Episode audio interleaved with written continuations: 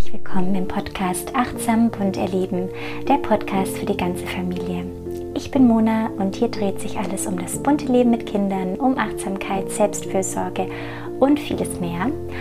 Und in der heutigen Podcast-Folge geht es um das Thema Langeweile. Wenn mein Bruder und ich früher Langeweile hatten und damit zu meiner Mama gingen, dann meinte sie immer, das ist doch schön, passt mal auf, gleich fällt euch was ganz Tolles ein. Und so war es dann auch meistens, ähm, denn aus den Momenten entstanden die schönsten Spiellandschaften. Wir entwarfen die tollsten Kostüme, im Garten war plötzlich unser Bauernhof. Wir nahmen unsere eigenen Hörspiele auf, verkauften unsere selbst kreierten Blumenparfums und äh, begeisterten unser Publikum, meistens unsere Eltern, mit unseren Zirkus- und Theaterprogrammen. Und so ist es auch heute mein Ziel als Mama, diese Magie der Langeweile genauso Raum zu geben und nicht immer alle möglichen Aktivitäten gleich vorzuschlagen. Ähm, ich muss aber sagen, so im Rückblick, wenn ich das reflektiere, habe ich das bei unserer Tochter ähm, ja oft anders gemacht. Also als sie noch kleiner war, ähm, habe ich sie und das hatte ich auch in den letzten Folgen schon mal gesagt, habe ich sie sehr oft sehr animiert, entertained, angeregt und meistens wahrscheinlich zu viel. Und das wird mir jetzt klar, wenn ich selber in einer ja, Beobachterinnenrolle bin, in meinen PKIP-Kursen ähm, und ich die Eltern mit ihren Babys beobachten kann und schon da, ähm, wenn die Babys noch ganz klein sind, sechs bis acht Wochen fangen die PKIP-Kurse an, schon manchmal von Langeweile gesprochen wird oder auch später. Ähm, und ich da einfach nochmal viel drüber nachgedacht habe, äh, mich viel mit beschäftigt habe, reflektiert habe und ähm, deshalb heute das hier als Thema aufnehmen möchte, weil ich glaube, dass mm, bei der Langeweile unserer Kinder wir eine ganz große Rolle spielen. Und ja, deshalb würde ich sagen, starten wir direkt mal los in die heutige Folge. Viel Spaß dabei. Babys brauchen sehr wenig Stimulation, weil sie geboren werden, um die Welt zu entdecken, um alles selber zu erfahren und zu lernen und sind bereit, alles zu erforschen durch das Spiel und zwar von der Geburt an. Und es sind ja, die ganz simplen Dinge, die unsere Babys aktivieren. Ähm, denn sie müssen nicht aktiviert werden durch spezielle Spielsachen oder durch, durch durchdachte Aktivitäten. Ich beschäftige mich auch gerade viel mit der Arbeit von ähm, Magda Görber und sie sagt, passive Objekte, aktive Kinder. Ähm, also wenn Kinder mit passiven Objekten spielen, dann sind sie auch aktiv. Andersherum sieht man, wenn die Kinder, wenn es aktive Objekte gibt, also zum Beispiel Spielsachen mit Batterien oder sehr komplexe Spielsachen, dann ähm, kann man passive Babys beobachten. Also ein Baby, das vielleicht Knöpfe drückt und wartet, dass ein Spielzeug funktioniert, aber mehr auch nicht. Ein Baby möchte aber über das Objekt ähm, etwas herausfinden. Also wie funktioniert dieses Objekt? Was steckt dahinter? Was kann man alles damit machen? Ähm, aber ein Baby ist es nicht möglich, den wahren Ursprung ähm, einer Aktion, eines Geräusches von einem hochkomplexen, batteriebetriebenen Spielzeug zu finden und zu verstehen. Also würde schnell die Interesse verlieren, weil das Potenzial des Spielzeuges einfach eingeschränkt ist. Und ja, deshalb können wir da einfach oft mit dem, was wir unseren Babys geben, reflektieren, was kann das Kind hier erforschen. Also äh, fördert dieses Spielzeug das Baby dazu auf, kreativ zu werden, ähm, den, den Wissenschaftler, die Wissenschaftlerin im Baby ähm, ja, herauszukitzeln, sage ich jetzt mal. Und ähm, ja, und vor allem auch einen Raum zu schaffen, wo das Baby das alles entdecken darf ja, und kann. Und darüber habe ich auch schon in der letzten Podcast-Folge gesprochen, denn ein wichtiger Schritt, um dieses Baby in seinem selbstständigen Spiel zu unterstützen, ist, einen sicheren Spielbereich zu schaffen. Ähm, das meint eine Ja-Umgebung, also eine Umgebung, in der wir nicht ständig Nein sagen müssen ähm, und unser Baby auch einfach ganz ähm, getrost mal alleine spielen lassen können für kleine Zeitfenster, wenn wir das müssen. Und wir uns entspannen können, weil wir wissen, in diesem Bereich ist unser Kind sicher und es kann ungestört entdecken. Und wenn wir diesen Bereich geschaffen haben, dann ist der nächste Schritt einfach zu warten. Das heißt, bevor du ein Spielzeug in die Hand nimmst und in die Hand deines Babys gibst oder sagst, ähm, warum spielst du nicht hier mit oder ein Kuscheltier nimmst und damit sprichst, erinnere dich erstmal, unsere, dass unsere Babys die Initiatoren, Initiatorinnen sein dürfen ähm, und die Spielsachen beleben. Denn je mehr wir diesen, diese ersten Schritte machen, desto mehr wird unser Baby darauf konditioniert sein, sich auf uns zu verlassen. Also ähm, ja, dürfen wir warten, ähm, nahe sitzen, ähm, auch immer wieder ansprechen und signalisieren, ich bin hier. Ähm, bei kleinen Babys sie auf den Rücken legen, weil da haben sie einfach den größtmöglichen Bewegungsradius. Und ähm, ja, ein Objekt, ein Objekt griffbereit zu haben, zwei oder drei ein bisschen weiter außerhalb der Griffweite legen. Bei älteren Kindern ähm, kann man beispielsweise mit Körben arbeiten und da bestimmte Objekte ähm, drin, drin ähm, reinlegen.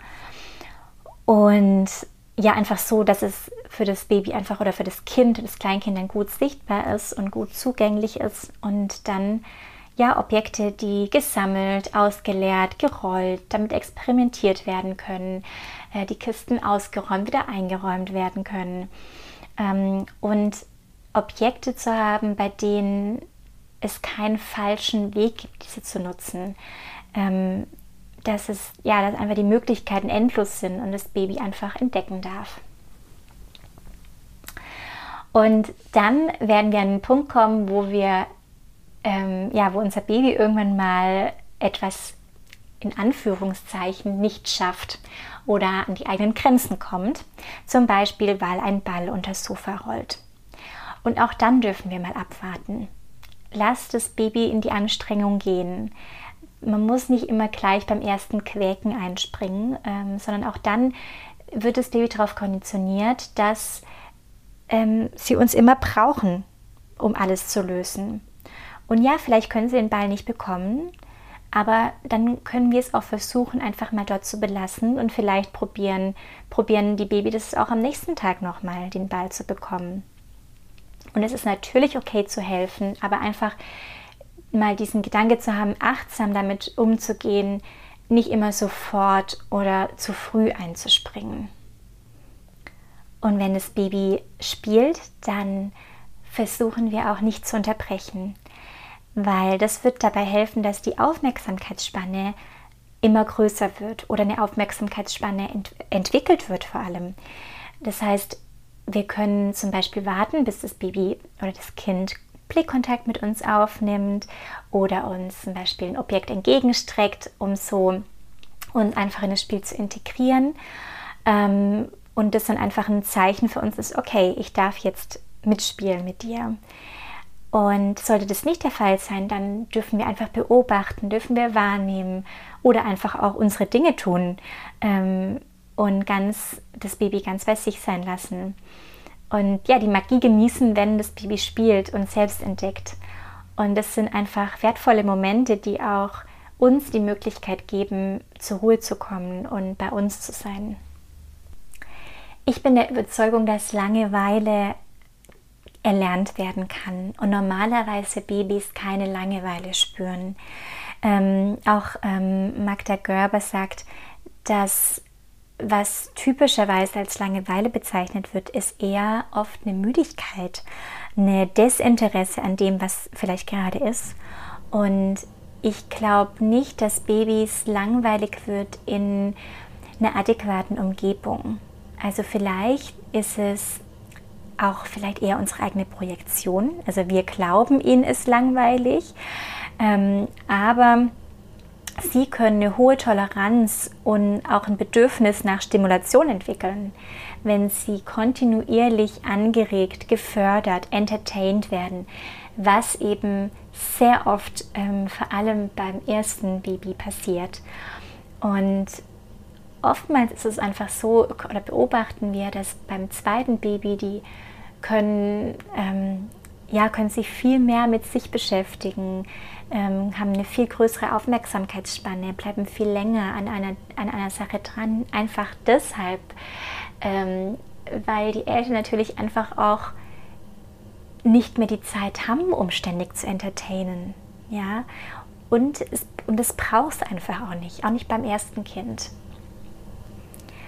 Und denn so eine konstante Anregung, die führt zu erschöpften Eltern und gleichzeitig zu überstimulierten Kindern. Und mit konstanter Anregung meine ich ähm, vor allem auch Spielsachen, die sich bewegen, die aufleuchten oder Töne von sich geben. Ähm, aber auch, wenn wir ständig in einer Interaktion sind mit unseren Kindern. Das ist wundervoll, das ist wunderschön, in Interaktion zu gehen mit unseren Kindern.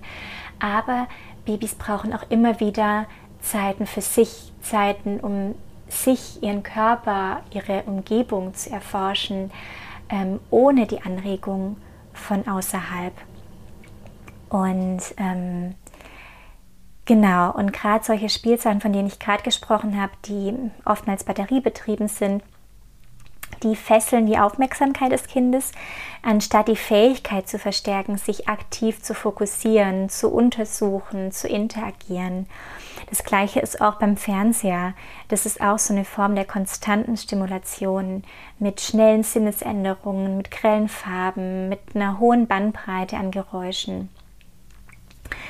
Und bei Babys ist einfach so, dass alles auf der Welt neu ist. Und ja, wie kann es einem da langweilig werden, wenn doch jedes Geräusch, jeder Schatten, jede Form einfach komplett neu ist?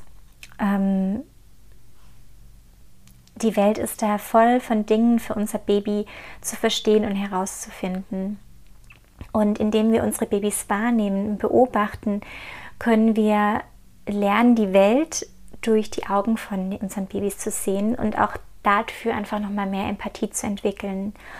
Und ja, lernen sie so einfach nochmal besser kennen und auch uns, also können auch uns nochmal reflektieren. Und wenn man da noch mal mehr in diese Reflexion geht, in diese Beobachtung, dann merken wir auch, dass wenn unser Baby angeregt wird, sich angeregt beschäftigt, forscht und ähm, ja und entdeckt und immer wieder was Neues sieht, dann wird es einfach auch automatisch schnell, schnell müde und braucht immer wieder Pausen. Und dieses, diese Müdigkeit, die wird oftmals als Langeweile interpretiert und dann möglicherweise noch mehr stimuliert noch mehr angeregt.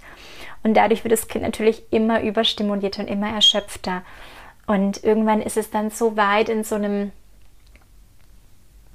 in so einem Kreislauf drin, dass es sich dann auch schwer beruhigen lässt, weil es ja, weil es einfach so erschöpft ist und dann es immer schwieriger wird einzuschlafen und abzuschalten. Denn sehr häufig ist das Weinen eines Babys in, der, in den ersten Monaten eine Müdigkeit ähm, und eine Erschöpfung, weil einfach so viel passiert. Ja, so viel jetzt mal zu der Langeweile von Babys, dass es oftmals wahrscheinlich gar keine Langeweile ist. Und wenn wir das schon früh damit beginnen, ähm, unsere Babys frei spielen zu lassen und ähm, ja, sie einfach auch spüren lassen, dass sie sich selber beschäftigen können, dass sie selber entdecken, erforschen dürfen, dann wird die Aufmerksamkeitsspanne und diese Lust am selber entdecken auch immer größer und immer, immer länger da sein. Und ähm, das merken wir dann auch im Laufe der Zeit, ähm, wenn die Kinder größer werden. Ähm, ja, klappt das immer besser und immer länger. Bei älteren Kindern ist es so, dass diese natürliche Fähigkeit oftmals auch dann entgleisen kann, wenn die Kinder zu viel Auswahl haben und auch zu wenig Zeit, um ja, um in dieses freie, natürliche Spiel zu kommen. Denn ja, dann kann nichts in einem großen Haufen von Spielsachen wirklich wertgeschätzt werden. Also wenn das Kind einfach ein Kinderzimmer hat oder auch eine Umgebung mit viel zu viel Spielsachen, mit viel zu viel Reizüberflutung, denn dann kann dieser Überfluss ein Kind diesen eigenen Motor für die Kreativität berauben, eben der Langeweile. Diese Phase, wo kommt, wo das Kind ähm, dann kurz überlegen muss, was mache ich jetzt eigentlich? Ähm, was möchte ich als nächstes erschaffen? Was, mit was möchte ich mich beschäftigen? Da rauben wir den Kindern die Möglichkeit, ihre eigenen kreative Anlage auszuprobieren. Ja, wenn wir dann jedes Mal auch in die Bresche springen und bei jedem Seufzen aus Langeweile ähm, ja das mit einem anderen Spielzeug beantworten. Und da ist so ein Paradigmawechsel zu weniger ist mehr total wertvoll. Denn es sind weder spezielle noch viele Spielsachen nötig, um die Fantasie von einem Kind anzuregen, auch wenn es eben älter wird. Denn Kinder nutzen und entwickeln ihre Vorstellungskraft ganz natürlich und brauchen dafür lediglich freie Zeit, ähm, also viel unbegrenzte freie Zeit und auch so einen, ja, so einen geistigen Freiraum, sag ich mal. Und wenn wir die Menge an Spielsachen reduzieren, dann steigern wir sehr oft die Aufmerksamkeit des Kindes und die Fähigkeit zu einem intensiven Spiel. Denn auch wenn die Kinder älter werden, kommt es durch eine Überreizung zu, einer, ähm, ja, zu einem Gefühl von Überforderung, zu, einem, zu einer emotionalen Entkopplung. Und ja, und da dürfen wir einfach die Spielsachen reduzieren oder das einfach mal als einen Versuch ähm, machen, sowohl bei den Kleinen als auch bei den Großen. Mal durchs Zimmer gehen und gucken, ist es ein Spielzeug, mit dessen Hilfe mein Kind eine Fantasie entwickeln kann oder ist es zu, ich sag mal, festgelegt. Also mit, dass es ja eine unveränderbare Sache ist. Oder kann das Kind dieses Spielzeug verändern, die eigenen Träume, Fantasien einfließen lassen? Oder reduziert sich die Tätigkeit des Kindes, wie schon vorher gesagt, auf das Bedienen von, dass man auf einen Knopf drücken muss? Oder ist es ein Spielzeug, das sehr komplex ist und dadurch sehr schnell kaputt geht? Also das mal als kleine Anregung, vielleicht durchs äh, Kinderzimmer mal zu gehen und sich zu überlegen, was für Spielsachen machen Sinn für mein Baby, für mein Kleinkind oder auch schon für mein größeres Kind und, die und vielleicht einen Teil der Spielsachen oder einen großen Teil der Spielsachen einfach mal in eine Kiste zu räumen, an einen Ort zu stellen. Es kann auch im Kinderzimmer sein, einfach eine ja, eine einfarbige Box hoch auf den Schrank, dass sie äh, ja einfach uninteressant ist für das Kind. Und dann kann auch immer wieder durchgewechselt werden von Spielsachen. Ähm, aber einfach mal ausprobieren, ob sich dann was verändert. Also wir haben das immer gemerkt, wenn wieder zu viel da war im Spielzimmer, wollte unsere Tochter einfach gar nicht rein, wollte gar nicht spielen. Und wenn wir dann einfach die Hälfte der Spielsachen wieder weggeräumt haben, war das wieder was ganz anderes. Und das ist wirklich spannend zu erleben.